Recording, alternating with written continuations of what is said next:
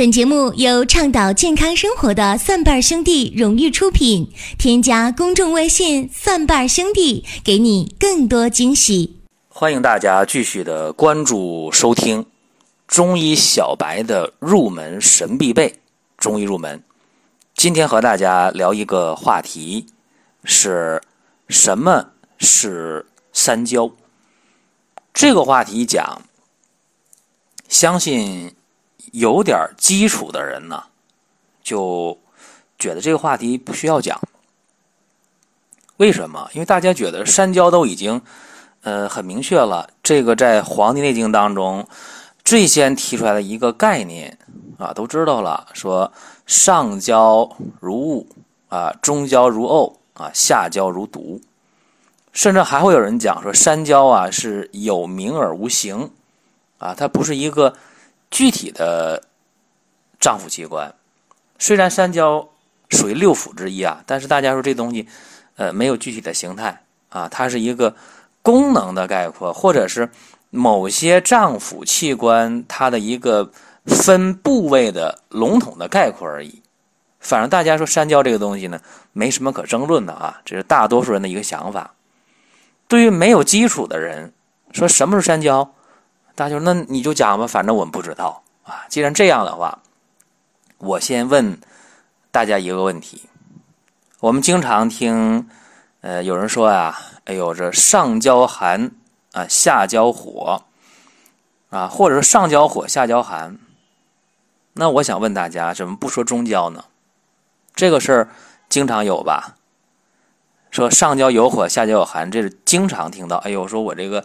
眼睛干呐，口干舌燥啊，脸发热呀，整天头发晕呐，然后这个下肢啊，我这腿呢发凉，小肚子发凉，吃不了任何凉的东西。入夏了，都夏天了，还得穿棉裤。在北方，在南方呢，也得穿厚一点的两条裤子，特别冷，尤其是膝盖，尤其是这脚底板特别凉。这是一个典型的上焦有火，下焦有寒。那解决这个上焦有火，下焦有寒的时候啊，其实可以通过中药来调理。我在去年啊，去年的时候，在寻宝国医的节目中，就和大家讲过上焦有火，下焦有寒的节目啊，专门讲了一期，而且给了一些相药相应的中药的方法调理。有人按那方法去做了，到药店抓点药回来一试，哎，说不错啊，感觉特别好啊，然后就向我们反映这个事儿。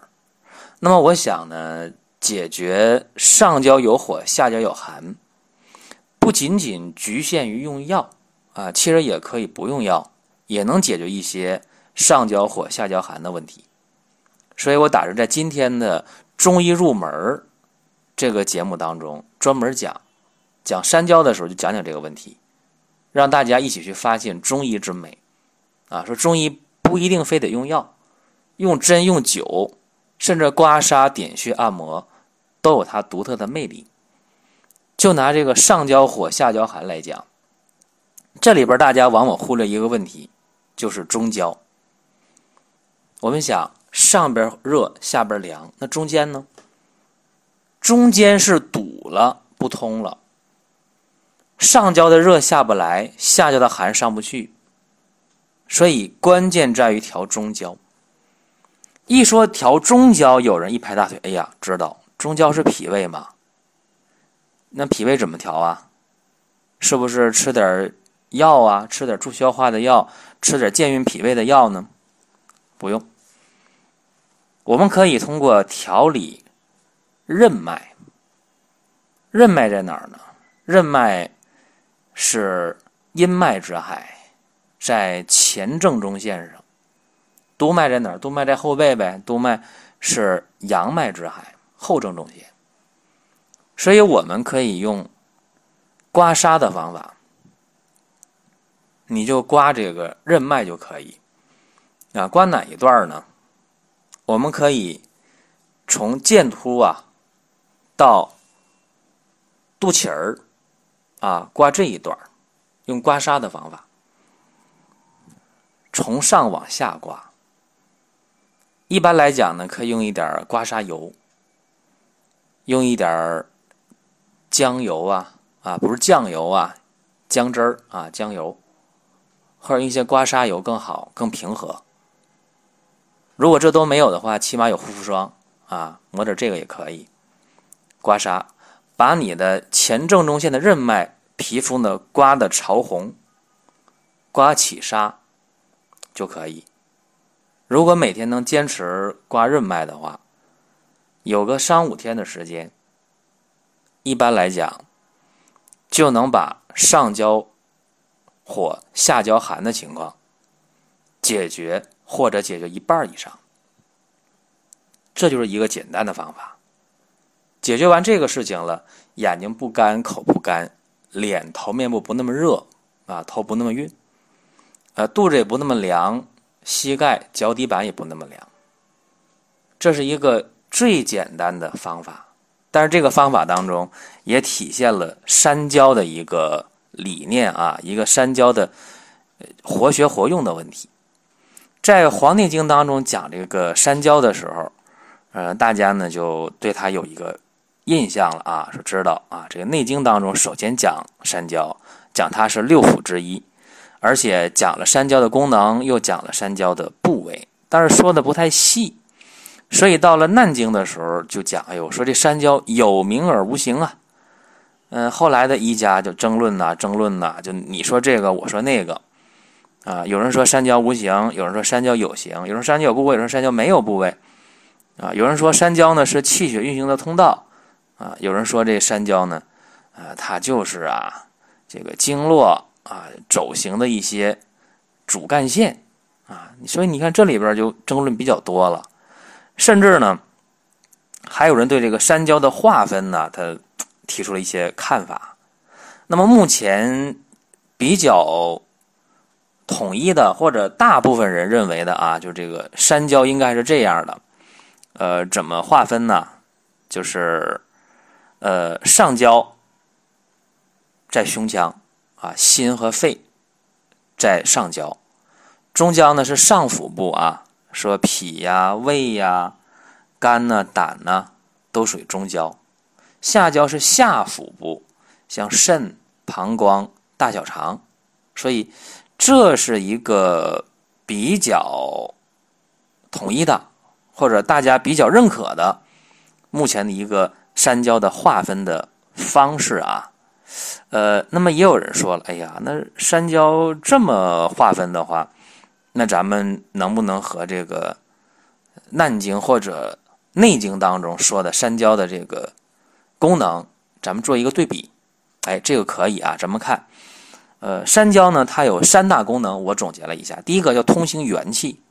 为什么这么讲呢？因为在《难经》当中说，山焦者，水谷之道路，气之所。中实也，呃，还有《难经》的三十八难当中讲说：“夫有六者，为山焦也，有元气之别始，主持诸气。”在六十六难当中又说了：“三焦者，元气之别始也，主通行三气，经历五脏六腑。”其实《难经》当中讲的呀，就说三焦是人体元气升降出入的通道。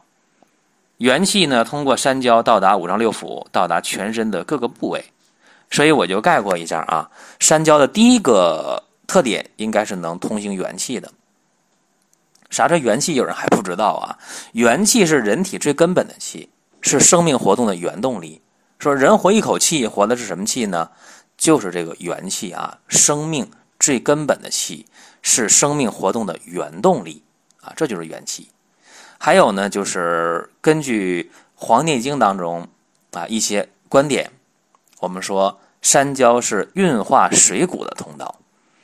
呃，《数问》啊，《黄帝经》《数问》的六节脏象论里边有一段话，大概是这么说的啊：说山椒啊，这个昌廪之本，呃，营之居也，名曰气，能化糟粕，转味而而出入者。啊，入出者大概还出入者啊，就是说山椒具有对水谷的精微变为营气，以及转化糟粕的作用。呃，在《难经》当中也说过这样的话啊，说山焦者，水谷之道路，气之所终始也。上焦者在心下，在膈，呃，在胃上口啊，主内而不出。中焦者在胃中脘，不上不下，主腐熟水谷。下焦者当膀胱上口，主分清别浊，主出而不内。呃，这些话呢，可能大家听得不太明白啊，但是你记住这一点就可以了。说山焦呢有这样一个功能，就是运化水谷啊，也就是说饮食物，呃，消化、吸收、排泄，哎，都在山焦这个通道中进行。山焦还有一个功能，就是运行水液啊。说山焦为人体水液运行的主要的通道。呃，《黄帝内经》当中说了很多这样的事情啊，说山焦者，绝毒之官，水道出焉。这是《黄帝内经·素问》的《灵兰秘典论》里边的原文。呃，所以山焦是人体管理水液的一个器官，有通调水道啊、疏通水道、运行水液的作用。所以这个山焦呢，应该说是呃人体的功能啊，三大功能：运行水液。运化水谷，还有通行元气，都在这儿了。因为这里边有那么多脏腑器官嘛，所以山焦功能是非常强大的。其实讲了山焦，说了这些事儿，呃，我觉得山焦呢不神秘啊，尤其是在今天，这个山焦，呃，其实不神秘，它是人体当中多个脏腑器官的一个总称，在于人体的。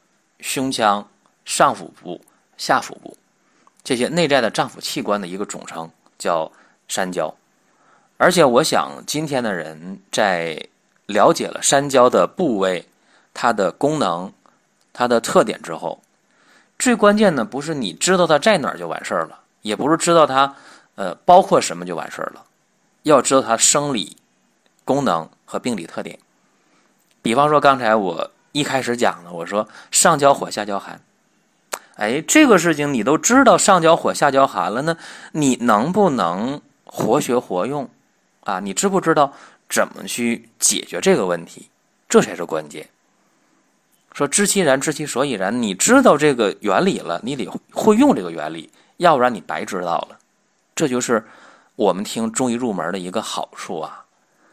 经常有人在。蒜瓣兄弟的微信当中，或者是 QQ 上啊，问怎么能学中医啊？说我对中医什么不了解，你看我能不能学？我说可以啊，怎么不可以呢？中国人学中医有先天的优势，因为你在这个中华文化的熏陶下，你成长。就算你再没文化，你没读过书也不要紧，你起码知道中国语言，中国的语言它的一个语境。它指的是什么？你学起来就比较容易，不像我们给西方人讲中医的时候，啊，我们或者用汉语讲，或者用英语讲，用汉语讲他听不懂，用中医讲我们表达的，用这个英语讲，我们表达又没有那么准，没那么准确啊，所以理解起来就难。而中国人理解中医不难，如果大家能坚持听中医入门，或者听一听寻宝国医。